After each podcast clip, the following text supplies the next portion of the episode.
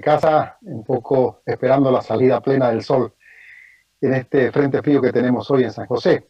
Estamos nosotros enfrentando una campaña que la consideramos muy importante en esta etapa y más que un rastrillaje es salir a buscar el COVID-19 a los barrios y casas en San José de Chiquitos. Yo creo que hasta ahora se ha hecho un trabajo de contención, de defensa frente al COVID-19, pero en este momento creo que debemos salir ya en busca del COVID-19, controlarlo y si es posible tratar de aniquilarlo.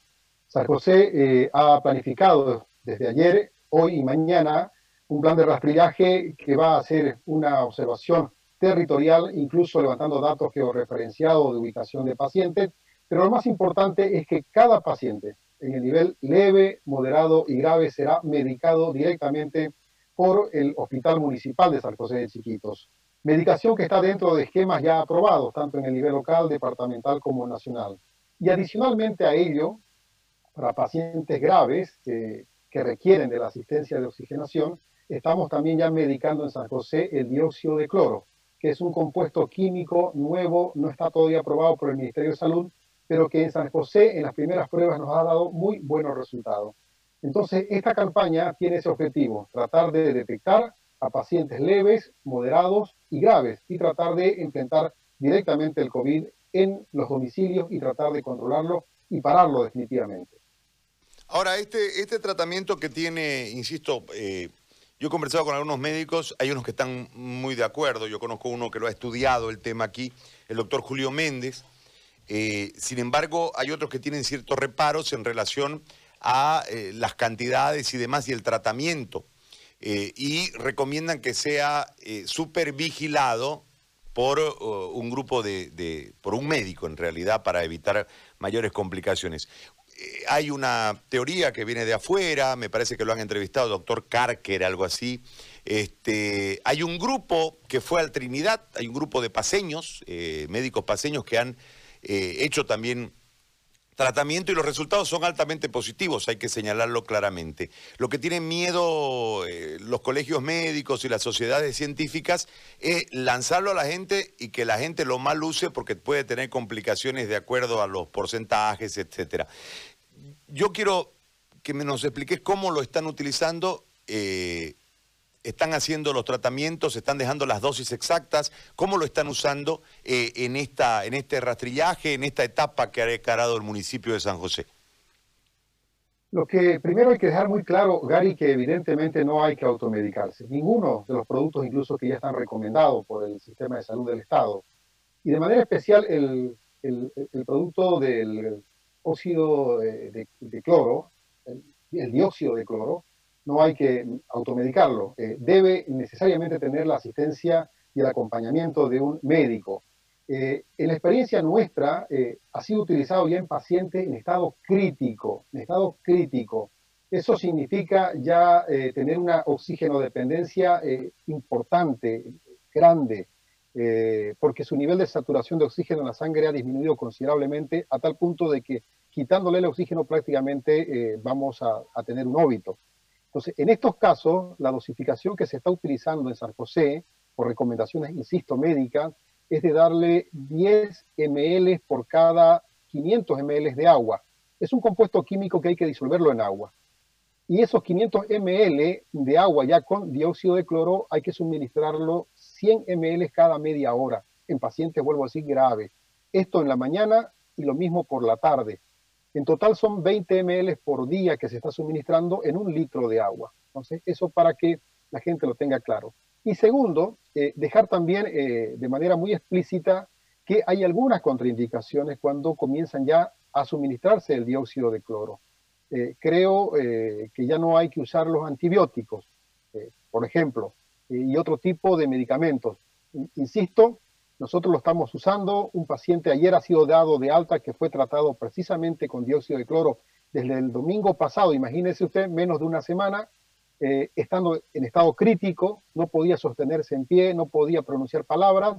Y ayer ha hecho un discurso muy, eh, muy alentador despidiéndose del personal de salud. Eh, un buen amigo aquí de San José, don Pingo Rivero, muy conocido, y que ya está en casa, ya está en casa y hoy día se están dando dos pacientes más de alta en San José de Chiquito.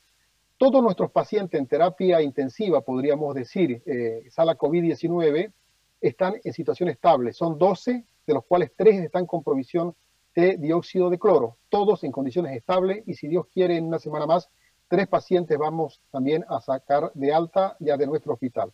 En, resumen, el uso aquí en San José por prescripción médica está dando resultados muy alentadores para cortar el avance de la pandemia.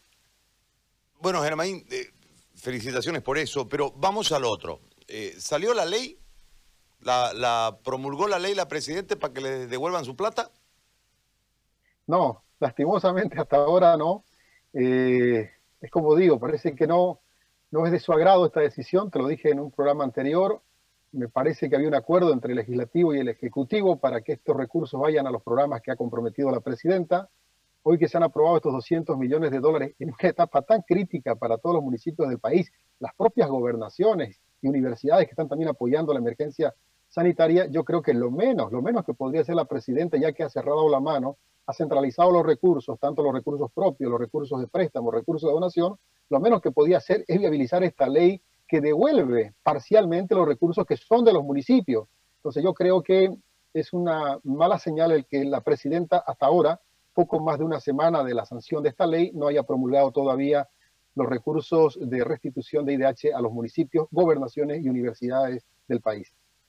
¿Y has conversado con el resto de los alcaldes? Porque la situación eh, tuya es crítica, pero hay algunos otros que tienen más complicaciones que San José, en el caso del, municipio que vos administras, eh, eh, y están verdaderamente este, yescas, o sea, están quebrados, no hay, no hay para dónde miren.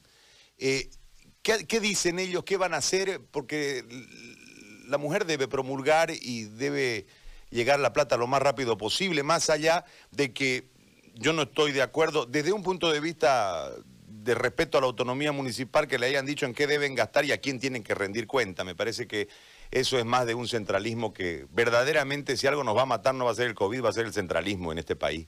Pero, ¿qué han dicho tus colegas? ¿Has conversado con ellos sobre la situación? Es unánime, eh, Gary, en el departamento de Santa Cruz y en el país, la incapacidad de, de atención por falta de recursos, por iliquidez por la que estamos pasando.